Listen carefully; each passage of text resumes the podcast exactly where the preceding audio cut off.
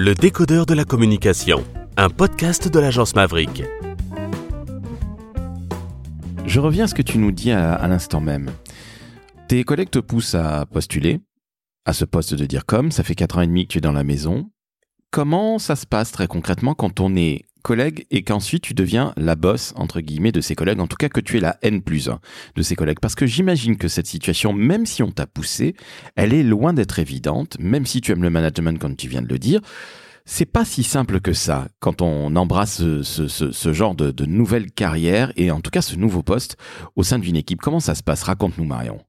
Alors c'est pas simple effectivement, mais euh, je pense que l'avantage, euh, et ça c'est lié à la typologie, un peu la définition qu'on peut faire du management, c'est un peu la sociologie, euh, l'humain. Je connaissais l'équipe et l'avantage c'est que je connaissais les faiblesses et les points forts. Après j'étais pas experte dans leur dans leur spécialité, donc le côté un petit peu autoritaire. Alors moi j'ai toujours vu une une manière de manager qui est assez alors j'aime pas le terme collégial parce qu'effectivement on n'est pas dans cette dimension, mais moi j'ai besoin d'avoir euh, leur avis. J'ai toujours fonctionné comme ça. Après je fais des choix. Euh, mais du coup, d'avoir été, comme je dis, de l'autre côté du rideau, me permettait de connaître un petit peu les failles et de gagner du temps. Quand je vois que collègue a des difficultés euh, sur un dossier, c'est plus simple de l'aborder. Euh, pour elles aussi, je pense que euh, elles ont très vite compris. Alors je dis elles parce qu'à l'époque il y avait que des que des femmes. Elles ont très vite compris aussi euh, euh, la force de pouvoir euh, compter l'un sur l'autre et de pouvoir se confier. Donc c'est quand même plus facile. Il y a un historique aussi où on est devenu soudés parce qu'on s'est retrouvé pendant un petit moment sans direction. donc pour moi la difficulté n'était pas tant de passer de collègue à manager, même si on pose souvent la, question, elle était elle était quand même relativement évidente. en revanche c'est plus dans le milieu de l'université où là on passe d'une chargée de com à une directrice. Et donc les directeurs euh, qui vous voyez, qui prenaient euh, pas forcément le temps de vous parler, aujourd'hui, ben, il y a un petit peu un égal. Et là, euh, là, c'est plus problématique. Il faut faire preuve aussi en disant, ben, moi, j'ai les compétences, je suis arrivée à ce poste. Et donc, il y a un côté un petit peu, comment dire, il faut, faut argumenter et prouver qu'on a les compétences. Donc, c'est pas tant du côté de l'équipe pour moi, l'équipe, elle m'a porté et jusqu'au bout, elle connaissait les règles du jeu. Donc, il n'y a pas ce côté, euh, bah voilà, maintenant, t'es à dire. Euh, chacun est à sa place. pour le coup, il n'y a pas de difficulté euh, de ce côté. Ce qui est plutôt intéressant, justement, tu me dis qu'il n'y a pas de difficulté de ce côté-là, donc ce qui veut dire que quand on t'a poussé, c'était pas pour te savonner la planche, mais c'est véritablement au sein de ton équipe parce qu'on avait envie que tu sois dire comme. Donc ça, c'est plutôt un premier très bon point. C'était, alors je sais pas si c'était la sororité puisqu'il n'y avait que des nanas à l'époque, mais en tout cas, bravo à cette équipe et quelque part, tu contribues encore aujourd'hui à euh, souder cette équipe. Donc je dis bravo parce qu'il y a beaucoup de managers dans la communication qui sont pas de très bons chefs d'équipe, mais ça, c'est une autre paire de manches. Tu me dis à l'inverse que c'est plus difficile avec euh, le reste du monde, si je puis dire, de montrer que tu es capable d'être cette dire comme, même si tu as été euh, nommé et que tu n'as pas été du tout, je le rappelle, on ne t'a pas euh, balancé là-bas, hein, c'est pas, tu n'as pas été pistonné, bien au contraire. Comment ça se passe dans ces cas-là, Marion? Parce que à l'époque, tu es très très jeune, tu l'es toujours, hein, je ne donnerai pas ton âge, mais tu es extrêmement jeune, tu es en milieu de trentaine, allez, on va dire les choses clairement. Tu es maman, doublement, félicitations à toi. Au début, est-ce que tu as été prise au sérieux par le reste de l'université, la présidence, etc. Ou est-ce que ça a été, euh, comme tu l'as dit, alors peut-être pas un combat, peut-être pas non plus une baston, mais n'exagérons pas, mais est-ce que ça n'a pas été finalement ça ta, ta, bah, ton, vrai défi? Il est là, je pense clairement, parce que comme tu l'as souligné, euh, j'ai une équipe vraiment, mais vraiment formidable euh, et qui, voilà, est assez, on on avance euh, en unité. Euh, en revanche, euh, effectivement, avec le reste de l'université, c'était un peu plus complexe, mais je pense que c'était également lié au domaine. J'avais quand même la chance de connaître certaines personnes, donc ce qui m'a permis d'avoir un lien plus facile et plus sincère. Mais par contre, au niveau de la direction, effectivement, des directeurs, j'en ai certains en tête où il a fallu quand même prouver que euh, je n'étais pas une chargée de com, que là maintenant, au euh, niveau budget, j'avais mon mot à dire, que niveau gestion, enfin voilà, il y avait stratégie, euh, des choses à dire. Au niveau de la présidence, non, pas du tout. Le choix, vu qu'il y a eu un, concours, enfin voilà, il y a tout un processus. Non, non, du tout. Ils m'ont accordé, alors surtout un président, m'a accordé totalement sa confiance. Voilà, il y a, y a un travail où on demande des résultats. Là, j'ai pas eu besoin. C'est vraiment par typologie, mais je pense que réellement, on revient toujours au même problème. C'est lié au domaine, c'est lié à la communication. On n'est déjà pas légitime. Euh, Qu'est-ce que la communication? Voilà, est-ce qu'on a vraiment des choses stratégiques à dire sur un sujet? Euh, Et puis en plus, quand j'ai commencé, j'ai commencé, il y a eu pas mal de gestion de crise.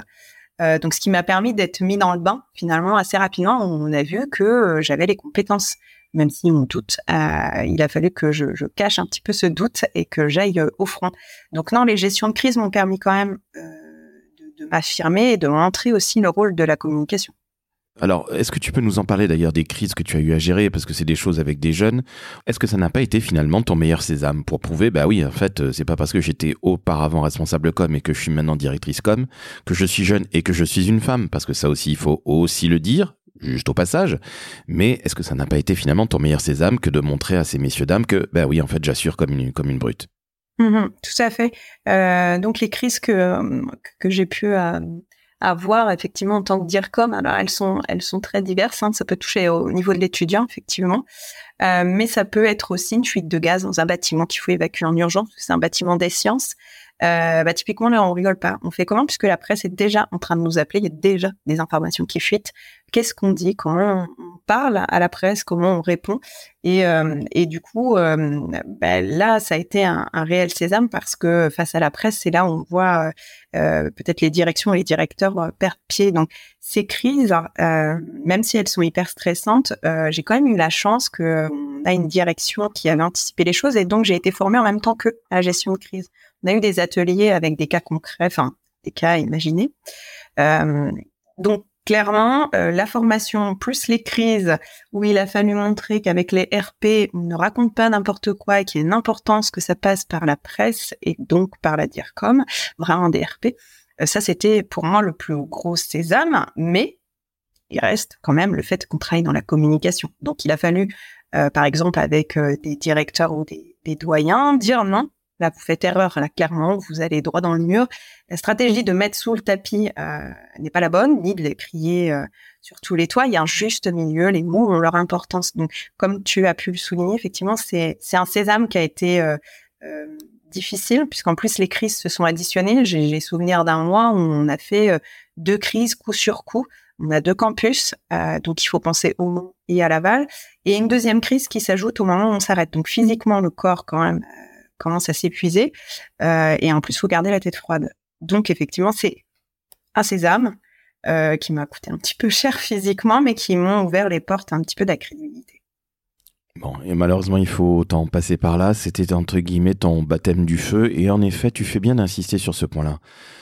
Parce que finalement, euh, on parle toujours des communicants ou des communicantes qui réussissent à gérer des crises avec toute l'équipe, évidemment, de direction, puisqu'on est tous impliqués là-dedans. Mais tu parlais aussi du fait que, ouais, on prend cher physiquement.